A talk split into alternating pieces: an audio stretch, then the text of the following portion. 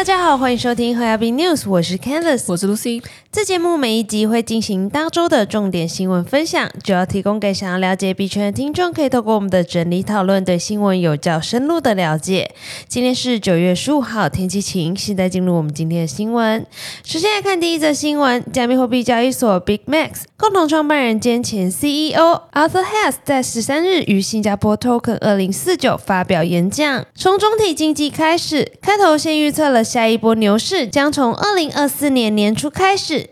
他在此指的不只是加密货币，而是整个风险资产领域。而且他指出，这将是第二次世界大战和经济大萧条以来前所未有的最大牛市。演讲前半部围绕着人口成长、GDP、美国债务三大概念。自一九七零年以来，全球债务与 GDP 的比例已经从一百一十 percent 增加到三百六十 percent。现在的债务规模已经与以往大大不同。Other Heads 关注了美国国债到期破面，指出到二零二六年，美国必须展期约八兆美元的债券，所以必须寻找愿意购买大量债务的投资者，但在人口增长不足下变得非常困难。此外，未来美国政府与中央银行会透过印钞来维持 GDP 增长。演讲后续更是聚焦于 AI，最后还提出了自己为什么看好 Filecoin。Arthur Hayes 此次演讲主题为 Money Printing, AI and Crypto, Fueling an Epic Bull Market Mania。Arthur Hayes 提到，目前 AI 的最大股票就是 NVIDIA。自从推出人工智慧的消费性产品以来，NVIDIA 的股价几乎上涨两百 percent。他同意这可能是一个泡沫，但他同时认为 AI 是一种个人的经济单位，不受人类法律法规的制约，这给予了 AI 和加密货币结合的机会，因为它们同样是作为一种法律外的资产。去中心化储存成为两者结合的一种解决方案，因为将 AI 的计算数据放在中心化的公司，可能会因为政府介入而需要关闭，而且中心化的公司还可以随时调用储存数据的价格和擅自取消任何合作。因此，去中心化存储可以提供更多的数据控制和安全性。值得一提的是，Arthur Hayes 提到去中心化储存代币 Filecoin，认为它从最高三百美元跌至现在的三美元，跌幅虽然接近九十九 percent，但是真实用户还是非常多。如果未来用户开始注重去中心化储存所带来的各种好处，那么他认为这个市场还有很大的潜力。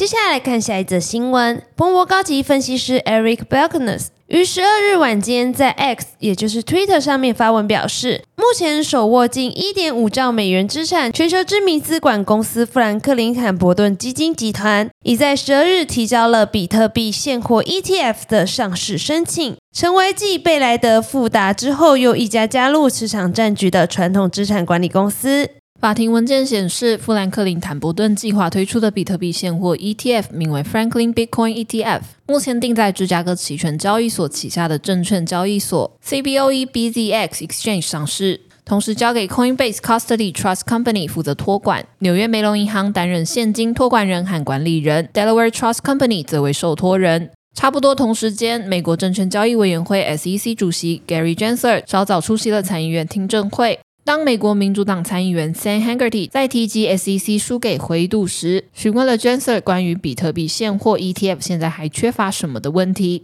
他表示：“我们正在审查那个决定，除了灰度以外，还有多个现货 ETF 也在等待我们的审查。我期待工作人员们的建议。或许受到此激励，比特币在十二日深夜最高触及两万六千五百六十七美元，并在二十四小时内最高上涨二点八六 percent。”接下来看下一则新闻。由于监管不确定性与市场环境表现不佳，Binance US 业务正在面临快速的萎缩。根据外媒 The Block 引用知情人士的消息报道称，在这样的情况下，只要 b n 创办人 CZ 赵长鹏与 Binance US 有正式的联系，就会阻碍增长。在近期举办的一场全体员工会议中。团队讨论了三种可能营运方向以及实施这方向需要的条件。首先来看第一点，以业务增长为中心继续营运，持续推进增长计划，发布新产品，例如股票和期货交易，并获得衍生品交易的许可。但要这么做的话，CZ 必须解决和证券交易委员会的问题，或者将其在 Binance US 的股份转移到一个保密信托或完全出售。接下来看第二个方向，削减营运成本，用于投资基础设施。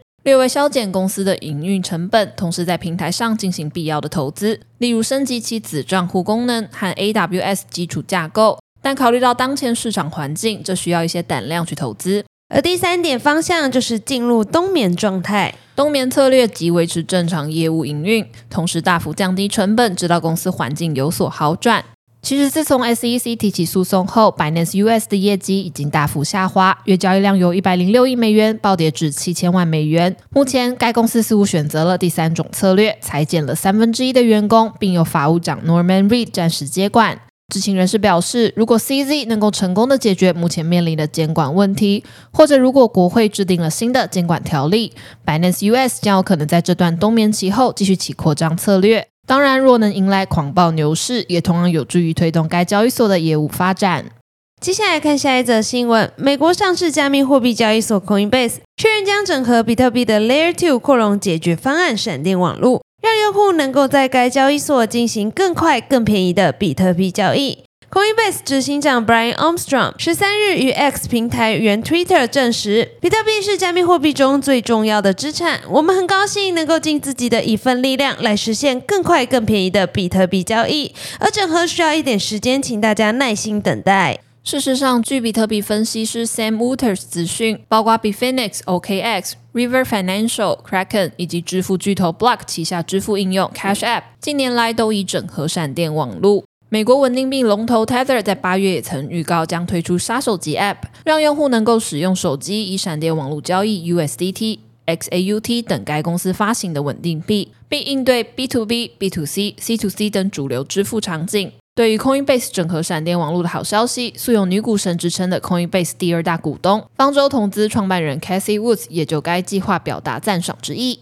他表示，比特币是世界数位货币系统，而闪电网络是比特币的支付层。Coinbase 与闪电网络的整合将为其一亿用户提供更快、更便宜的比特币交易的入口，向 Coinbase 致敬。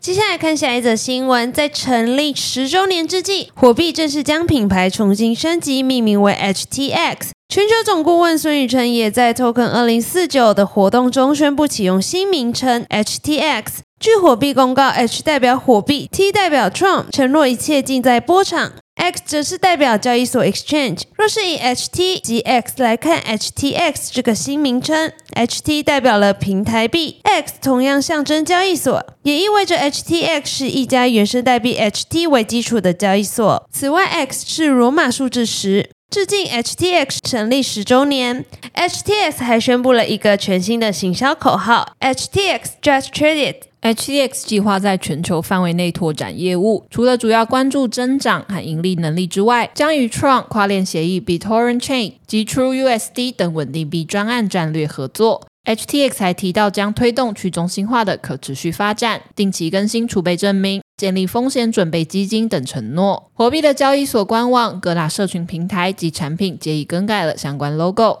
本集的新闻分享就到这边结束了。若听众有任何国内外新闻或消息，希望我们帮忙阅读，可以在下方留言告诉我们。感谢你收听今天何亚斌 news，我是 Candice，我是 Lucy，我们下周空中再见，拜拜拜拜